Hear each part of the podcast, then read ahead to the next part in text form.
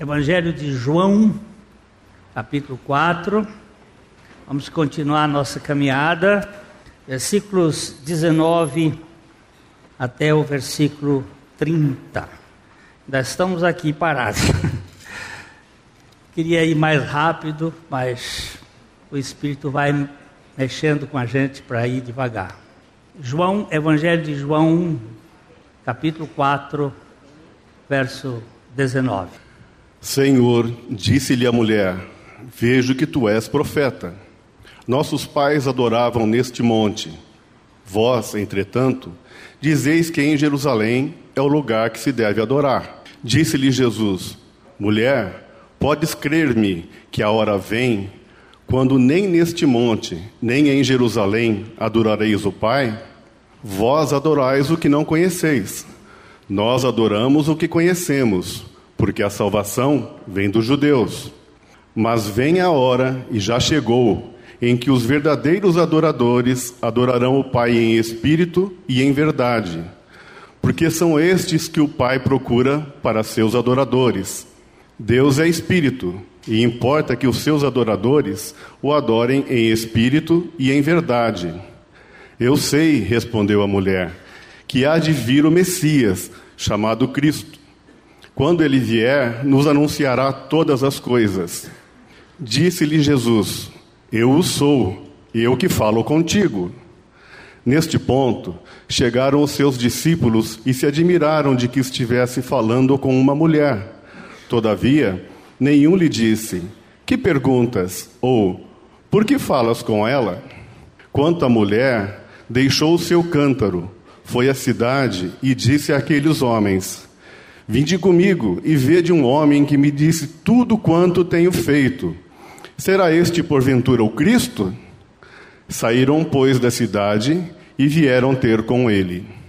Nosso Pai, nós precisamos que o Senhor fale conosco por meio do teu Espírito que o Senhor conquiste os nossos corações para ti mesmo. Que o Senhor opere a tua vontade em nós. Nós queremos conhecer a ti, o teu filho, o teu espírito na intimidade. Fala conosco esta noite. Em nome de Jesus. Amém. Nós temos aqui este monte que a mulher samaritana diz para Jesus. No versículo 20: Nossos pais adoravam neste monte. Entretanto, dizeis que é em Jerusalém o lugar em que se deve adorar. Já me referi a este monte como o Monte Gerezim. É um monte que fica na Samária. Lembre-se tem mapa aí para a gente dar uma olhada, um mapa da Palestina nos tempos de Jesus, para a gente lembrar que existia a Galileia, a Samária, a Judéia, e eram locais né, que estavam separados. A, a, a Samária, ou Samaria, como chamam outros, é, é um um território que ficou incrustado dentro de Israel, dentro do povo palestino, povo judeu. É, deixa eu ver se vem aí o mapa, que se tiver a gente enxerga. No, depois da morte de Salomão, o filho de Salomão, Roboão, ele aumentou os impostos eu hoje vi correndo na internet que a alíquota da, do imposto de renda foi aumentado de 27,5% para 35%. Eu não sei se isso é verdade, mas diz que existe forças para não se publicar isto na imprensa. Não sei se é verdade, mas foi um, o aumento dos impostos que gerou uma guerra em Israel. Havia umas 12 tribos. E aí houve este aumento. O Roboão diz que o dedo mínimo dele pesaria mais do que a cana do braço do pai dele. E colocou impostos muito pesados sobre o povo. E com estes impostos ele gerou uma divisão. Doze tribos estavam juntas, de repente ficaram dez de um lado e duas do outro. Que as duas ficaram aqui na parte sul, nessa parte que é chamada de Judéia. Ali está a Samária, ali está a Decápolis, ali está a Galileia. Ficou separado. E para passar para Galileia, ou se vinha por aqui, por fora, ou se vinha aqui pelo caminho do mar. Porque Samaria está aqui, nessa região. Quando o povo de Israel veio do Egito, eles ficaram nessa região aqui. Eles passaram o Rio Jordão por aqui assim e ficaram nessa região. E aqui estão os dois montes: o Monte Ebal, aqui assim, e o Monte Gerezim, mais aqui assim. Tem um, um mapazinho que explica mais claramente. E esses dois montes, eles eram montes simbólicos, significativos. Nós vamos dar uma lidinha lá no livro de é, Deuteronômio, não. Não é Deuteronômio, perdão. Deixa eu ver aqui, minha cabeça. É, no livro de Números. Deuteronômio, sim. Deuteronômio 27 no livro de Deuteronômio 27, capítulo, versículo 4, versículo 4 a 8. Vamos dar uma olhadinha aqui. Quando houveres passado o Jordão, levantarás estas pedras que hoje te ordeno no monte Ebal e as cairás. Caiarás. Caiarás. Ali edificarás um altar ao Senhor teu Deus, altar de pedras sob as quais não manejarás instrumento de ferro. De pedras toscas edificarás o altar do Senhor teu Deus, e sobre ele lhes oferecerás holocaustos. Também sacrificarás ofertas pacíficas. Ali comerás e te alegrarás perante o Senhor teu Deus. Nestas pedras escreverás muito distintamente as palavras todas desta lei. O Senhor deu uma ordem através de Moisés que o povo construísse um altar sobre o monte Ebal. Você viu que no texto ele disse: com pedras que não fossem trabalhadas com metal, pedras inteiras, mas pedras caiadas para escrever nas pedras a lei do Senhor e fazer um altar para sacrifício. Eu estava falando que houve uma divisão entre os povos. O povo do norte ficou as dez tribos, aí nessa região de Samaria e, e da Galileia ficaram as dez tribos, na Judéia as duas tribos.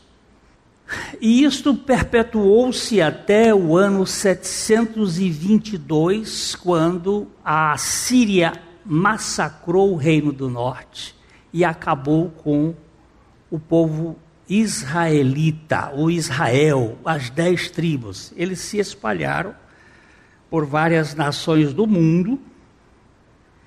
E aquele buraco vazio foi formado o povo samaritano o samaritano é uma mistura, o caldeamento de povos palestinos com o povo judeu restante que ficou.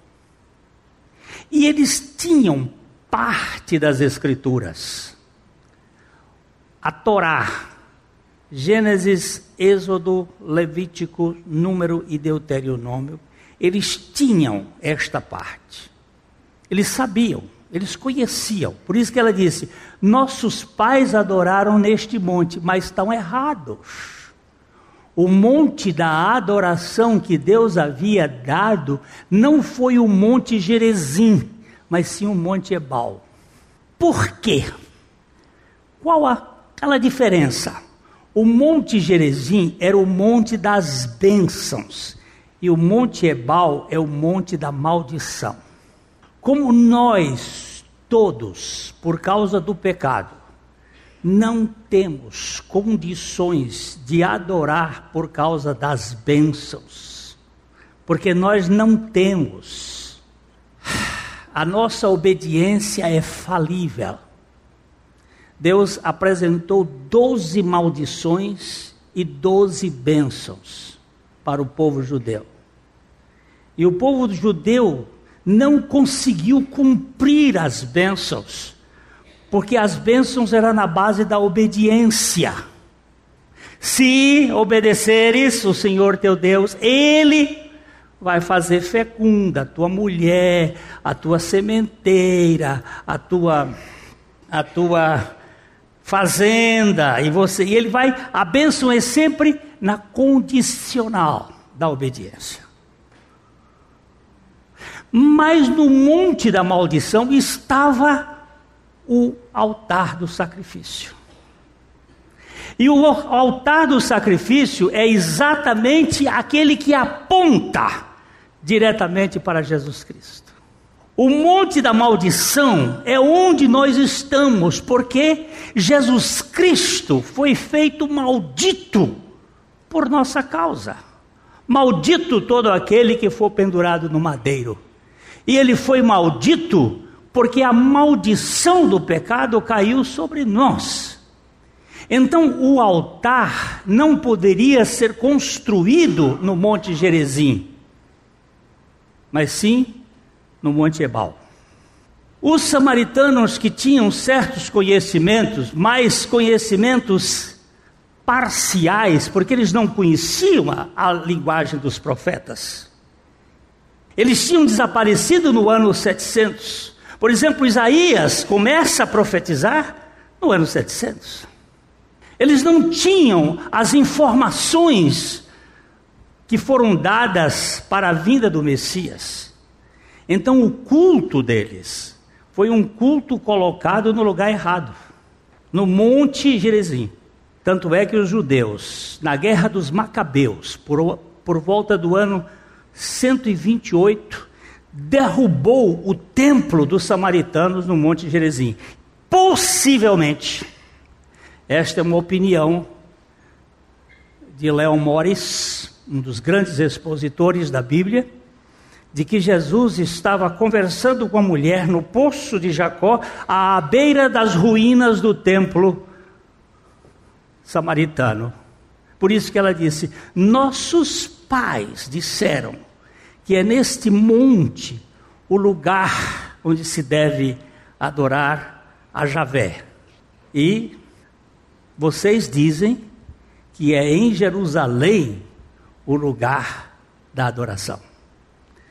E Jesus disse: mulher, você precisa acreditar, porque já chegou o tempo, que nem vai ser nem neste monte, nem em Jerusalém o lugar porque Deus é espírito. Importa que os seus adoradores o adorem em espírito e em verdade.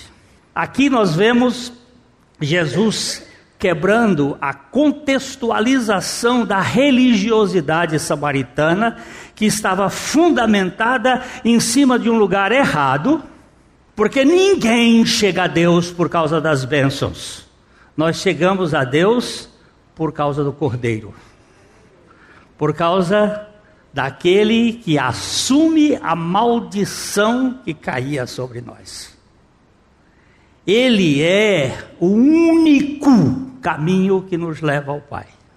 E aqui nós temos a adoração em Jerezim como consequência da obediência, enquanto que a adoração em Ebal era em consequência do sacrifício do cordeiro. É aqui que nós precisamos entender. O altar está no monte no monte Ebal e não no monte Gerezim. Esses dois montes, eles tipologicamente representam a religião dos homens e o evangelho da graça. A religião dos homens está centralizado nas boas obras, naquilo que nós fazemos, naquilo que nós realizamos para sermos aceitos por Deus. O evangelho da graça está centralizado no nosso fracasso mas na obediência de Jesus Cristo, no sacrifício de Jesus Cristo. E só Ele pode nos levar a ser adoradores. Jamais podemos adorar a Deus como um homem carnal. Ele vai dizer claramente que Deus é espírito e importa que os seus adoradores o adorem em, em verdade, em espírito e em verdade. Adoração é a gema mais preciosa do Pai. É o centro do eterno propósito da Trindade. Adoração não é evangelização tão importante que seja, o centro é adoração. A Bíblia diz que Deus habita no meio dos louvores do seu povo. Davi teve uma compreensão da adoração como poucos. Havia um tabernáculo de Moisés, nós falamos aqui do tabernáculo da outra vez, ele era todo fechado, o tabernáculo de Moisés era um lugar em que a arca ficava no santo dos santos escondido. Para você chegar no santo dos santos, você tinha que entrar pelo alto, bota um, uma, um, um, um, uh, um tabernáculo de Moisés aí, que na verdade não existe essa palavra tabernáculo de Moisés. É só para a gente compreender, é tabernáculo do Senhor. A Bíblia não fala de Davi, sim, tabernáculo de Davi. Mas o tabernáculo de Moisés, ele era um lugar muito escondido. A arca ficava muito escondida. Ela não ficava no meio, o povo não tinha acesso à intimidade do Senhor. E, e Davi construiu um, um tabernáculo aberto. Vamos ver se vai dar para achar. É, Davi escondeu, é, é, fez um tabernáculo aberto. É, um, é uma coisa assim, uma tenda que tinha, eu já vi lá, é uma tenda que tinha 12 pilares, estou falando de Davi, e a arca no meio aberta. Onde ficava o povo? Aqui, ele está mostrando um pouco do. Onde ficava aqui a arca, aqui o santo, e aqui para fora está o, o, o átrio. Para você chegar aqui, tinha que passar aqui pelo. Não tem outro mais detalhado? Você tinha que passar, passar pelo, pelo sacrifício. Puxa, puxa esse de baixo, puxa esse de baixo. Esse, não, de cá. Esse aqui, ó. ó esse aqui. Esse aí, puxa ele, ó. Você tinha que passar por essa porta, trazendo a sua ovelha, chegava aqui, oferecia, o sacerdote lhe dava a, a faca para você matar a ovelha, a ovelha vinha para esse altar aqui, era queimada, aí você se lavava e o sacerdote entrava aqui para poder prestar adoração aqui, depois o sumo sacerdote entrava lá naquele, uma vez por ano, com uma bacia cheia de sangue para passar em cima da arca. A arca ficava escondida, oculta, você não, não via. Da, aqui não tem nenhum tabernáculo de Davi, que o tabernáculo de Davi ele era abertão.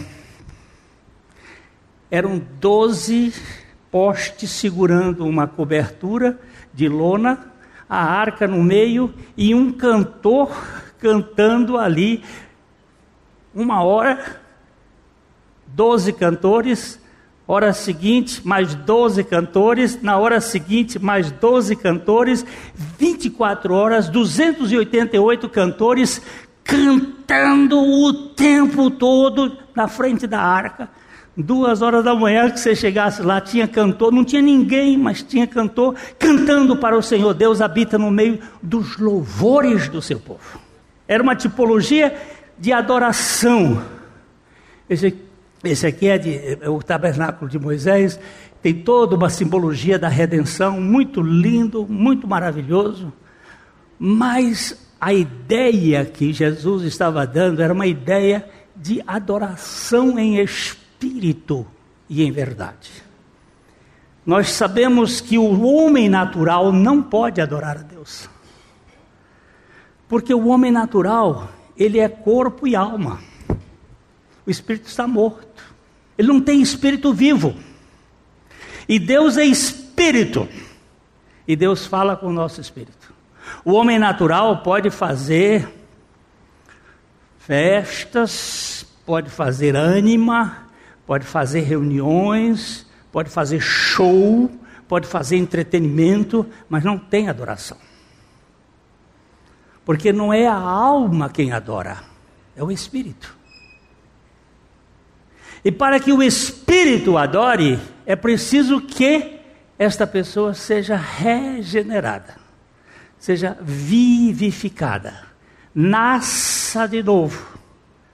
Adoração é em espírito e em verdade. O, o catecismo de Westminster faz, Westminster faz a pergunta e também dá a resposta. A pergunta é: qual é o fim principal do homem? Qual é o fim principal do homem? E a resposta é: o fim principal do homem é glorificar a Deus e gozá-lo para sempre. O fim principal do homem não é ir para a escola e aprender e conhecer e aprender e conhecer e se tornar senhor do conhecimento e doutor e ter todas as informações possíveis e se tornar uma mega mente de conhecimento. Isso é bom? É bom. Mas não é o fim principal do homem. O fim principal do homem não é ganhar dinheiro e ter muito dinheiro e poder fazer as coisas que ele quer. Isso é bom? É bom mas não é o principal. Hoje eu recebi um WhatsApp com a estratégia do capeta, né? Interessante, o Mário me mandou esse. É o, o capeta reuniu o staff dele para saber como ele ia paralisar a igreja. Como é que ele ia imobilizar a igreja?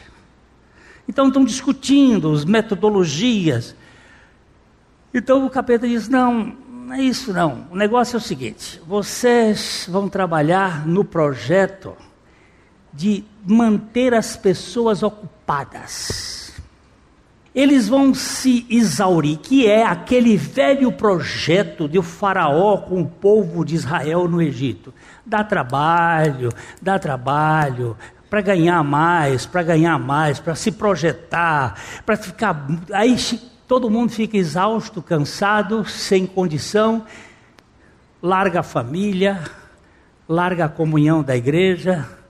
E ele diz o seguinte: o problema é tirar essas pessoas da comunhão com Jesus. Porque você chega em casa cansado, o que, que você quer?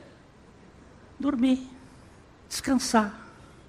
Ninguém hoje mais fica com o Senhor, ora, lê a palavra. E o esse troço que é tão maravilhoso na sua comunicação, que é o telefone, virou uma prisão. Você fica respondendo, respondendo, de repente você não tem tempo para ficar com a palavra. Não tem tempo de ficar com o Senhor. E eu, ele diz assim na, na, na conversa dele: não, a gente deixa esses crentes aí envolvidos com os jantares, com os almoços, com as festas, com os programas dele, eles fazem tudo isso, mas nós temos que impedir que eles estejam com o Senhor. Porque se eles não estiverem com o Senhor, eles vão ter força. Eles vão ter força. Então, o principal objetivo da vida cristã É adoração. Mas nós precisamos descobrir que a adoração não acontece porque eu sou abençoado, mas porque eu fui crucificado e Cristo é a minha vida. É no Monte Ebal, é no monte da maldição que o Senhor quer tratar conosco. Uma das falácias mais solenes e destruidoras das almas humanas nestes dias é a ideia de que a, as vidas não regeneradas são capazes de adorar a Deus. São palavras de um pastor, de um pregador, que viveu no século XIX, morreu em 59. E ele está falando uma das falácias, uma das falácias, uma das falácias maiores deste mundo é exatamente achar que nós podemos adorar a Deus fora do novo nascimento. Pink, A.W. Pink. É preciso saber que novo nascimento é fundamental para nos levar ao Monte Ebal, ao monte do sacrifício, onde nós podemos adorar a Deus. As pessoas imaginam que se elas frequentam um culto religioso, se elas forem bem reverentes em seu comportamento, se participarem de um período de cânticos e hinos, se ouvirem com atenção e respeito o pregador, se contribuírem com ofertas, então realmente estão adorando a Deus. Adoração tem sido sinônimo de apresentação, de espetáculo e show. Isso ele está dizendo em 1940.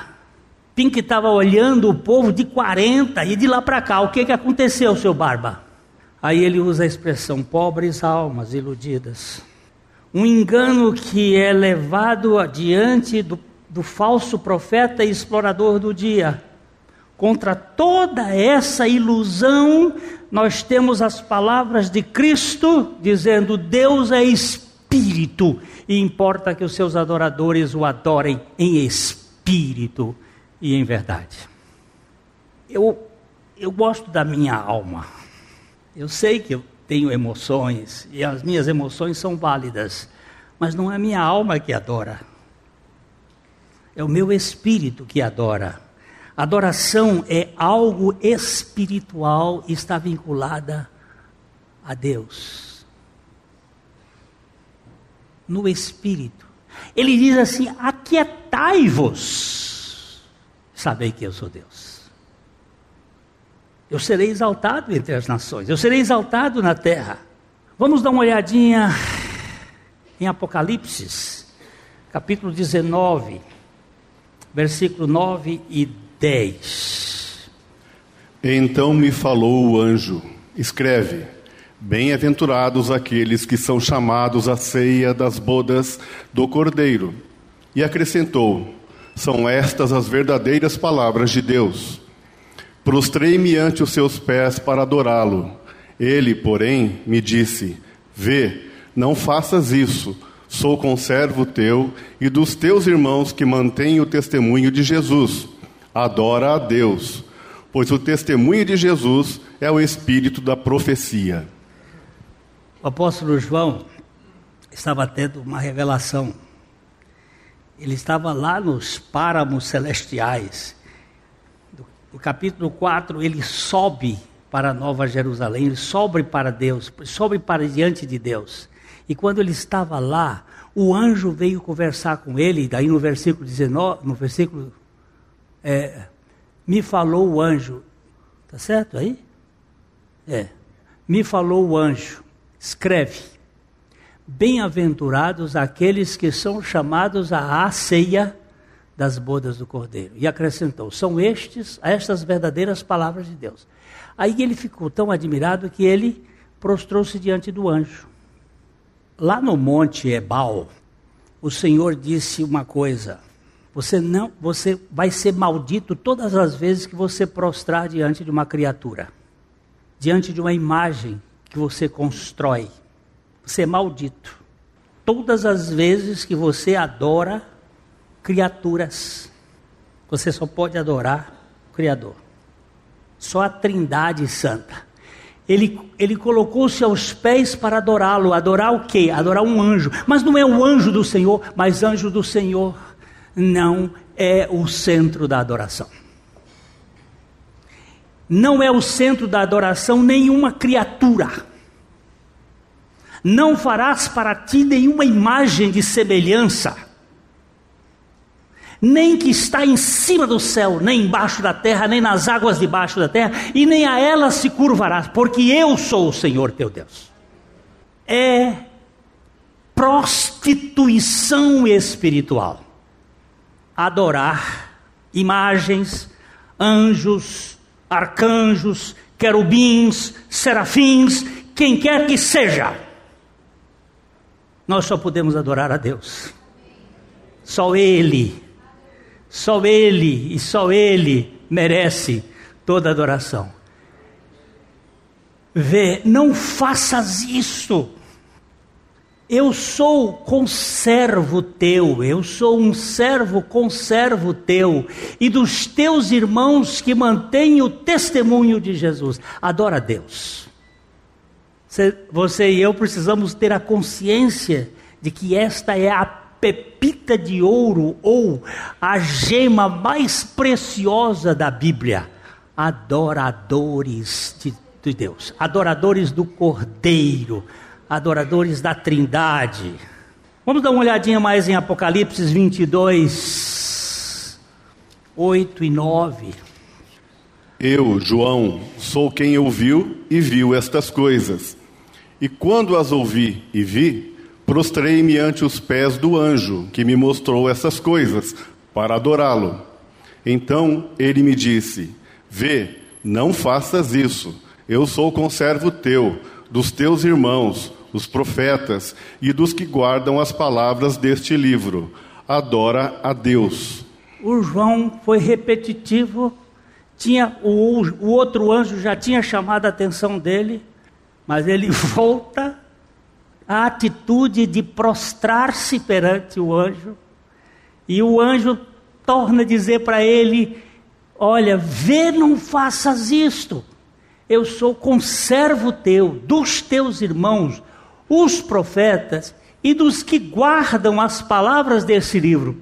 Adora quem? A Deus.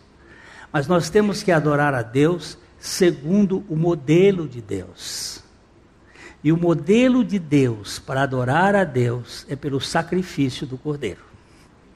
Não é segundo eu acho, eu não acho, meus ideias, não é. É pelas misericórdias do Senhor. Vamos dar uma olhadinha nesse texto antes da gente terminar aqui, que é Romanos capítulo 12, 1 e 2, a, a adoração, que é pelas misericórdias do Senhor Rogo-vos, pois, irmãos, pelas misericórdias de Deus, que apresenteis o vosso corpo por sacrifício vivo, santo e agradável a Deus, que é o vosso culto racional. E não vos conformeis com este século, mas transformai-vos pela renovação da vossa mente, para que experimenteis qual seja a boa, agradável e perfeita vontade de Deus. Eu vou só apenas mexer um pouquinho numa coisa nessa palavra aqui. Transformai-vos. Dá um apertãozinho nesta palavra aqui, depois eu vou dar. Dá um apertãozinho aí. Esta palavra aqui é está muito grande. Esse, eu, vou, eu, vou gastar um tempo essa semana para ver. É metanó, metamorfeu. Baixa um pouquinho mais aqui. Pode baixar, pode, pode baixar. Uh, ó, metamorfo. Não tome a forma deste mundo, mas transformai-vos não. Baixa, baixa, baixa tudo que você puder. Pode baixar. Pode baixar mais, pode baixar mais. Não, sobe um pouquinho. Ah, sim. Presente, ativo, voz passiva. Voz passiva não pode ser transformai-vos. Voz passiva tem que ser sede transformados. Por que eles trans, traduziram por transformai-vos, não sede transformai? Porque no grego as duas vozes são idênticas, só que há o contexto diz a coisa de modo diferente. E mais do que isto, na hora de traduzir, se o homem, o tradutor, tem um certo sabor humanístico, ele vai traduzir na voz reflexiva, para ele levar um pouco de glória. E se ele tiver um, uma vertente da graça de Deus, ele vai trans, traduzir na voz passiva. Você vai ver na, na Bíblia em inglês, na King James, por exemplo, sede transformados. Cala-te. Eu ia dizer que depois de 1945, as sociedades bíblicas foram invadidas pelos humanistas para tentar mexer nos textos bíblicos. Eu estou lendo Bíblias de 1560, como a Reina Valera, em espanhol. Quanto mais antiga, mais segura em certas traduções. Porque nós queremos agora adaptar o texto à modernidade, para que possamos fazer com que seja mais flexível Vejam a Bíblia Graça sobre Graça, espero que vocês nem vejam, que é uma Bíblia colocada para adotar e aceitar o homossexualismo. Mas o que eu quero dizer aqui é: rogo-vos, Paulo dizendo aos irmãos de Roma, rogo-vos, pois, irmãos, pelas misericórdias de Deus. Estas misericórdias que se renovam a cada manhã. Rogo-vos pelas misericórdias atualizadas, misericórdias frescas, misericórdias atuais, não pão dormido e bolorento, mas as misericórdias que saíram da boca de Deus, que é aquilo que Jesus disse: nem só de pão vive o homem, mas de toda a palavra que está saindo da boca de Deus, que está sendo trazida a nós pelo Espírito Santo, que vos que apresenteis o vosso corpo por sacrifício vivo. O sacrifício vivo depende do sacrifício morto, do sacrifício de Cristo.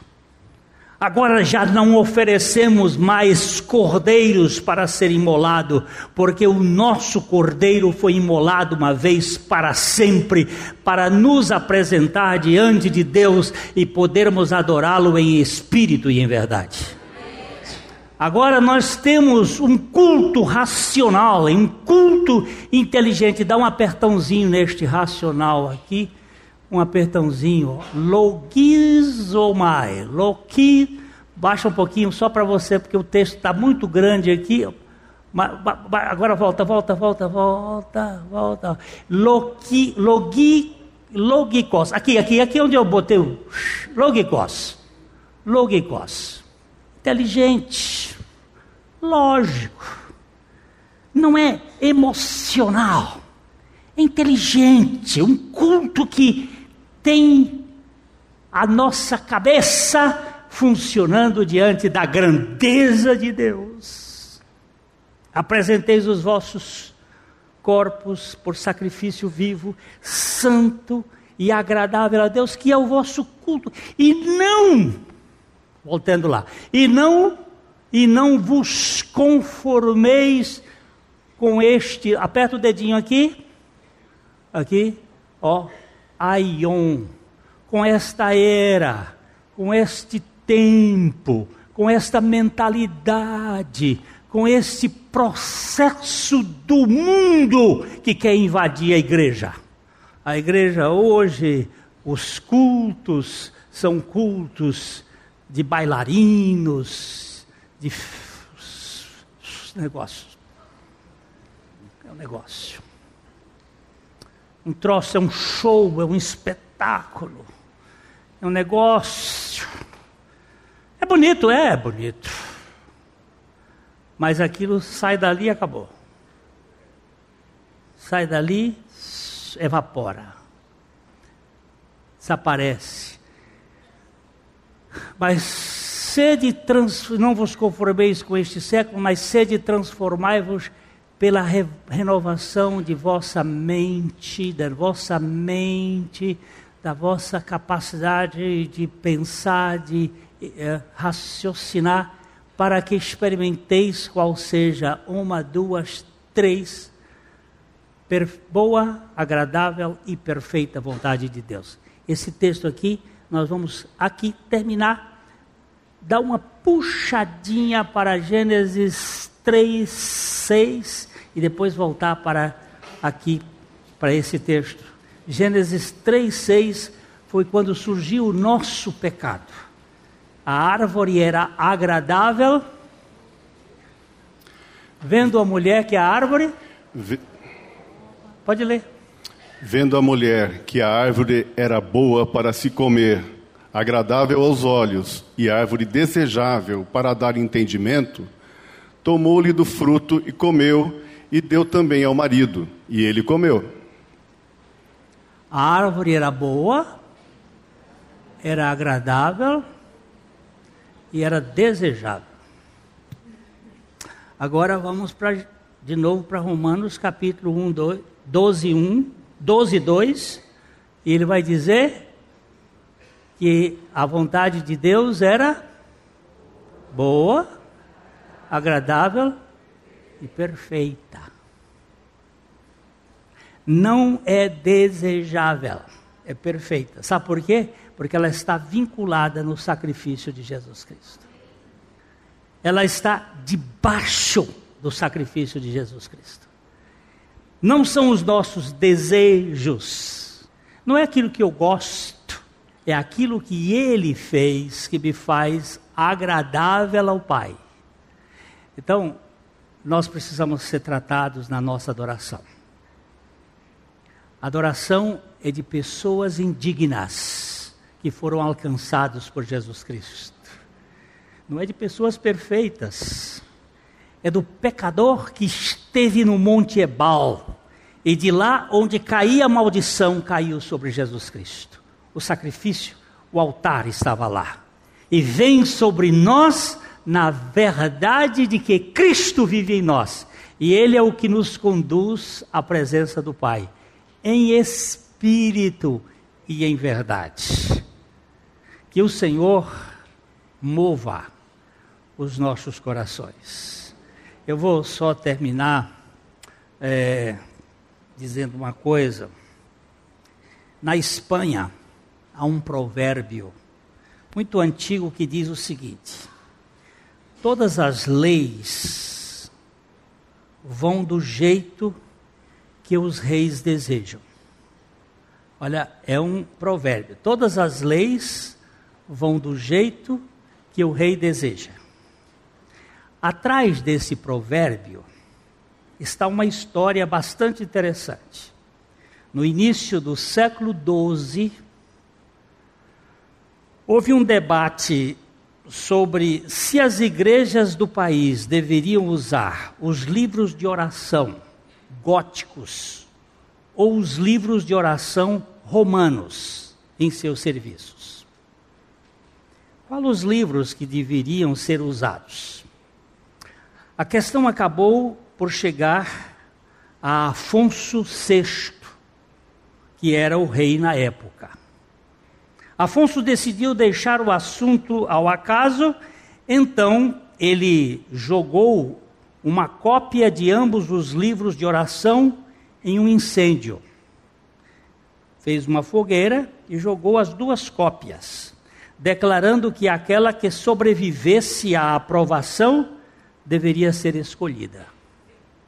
No entanto, quando o missal gótico sobreviveu ao incêndio, o rei imediatamente jogou o missal de volta ao fogo e escolheu a liturgia romana.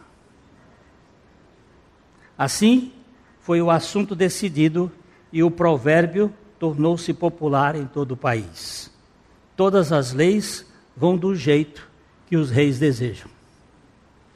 Agora, meu irmão, aqui não. Aqui nós não podemos fazer do jeito que a gente quer. A gente tem que fazer do jeito que Deus estabeleceu. E nós só podemos adorá-lo, e ele só aceita a adoração em espírito e em verdade.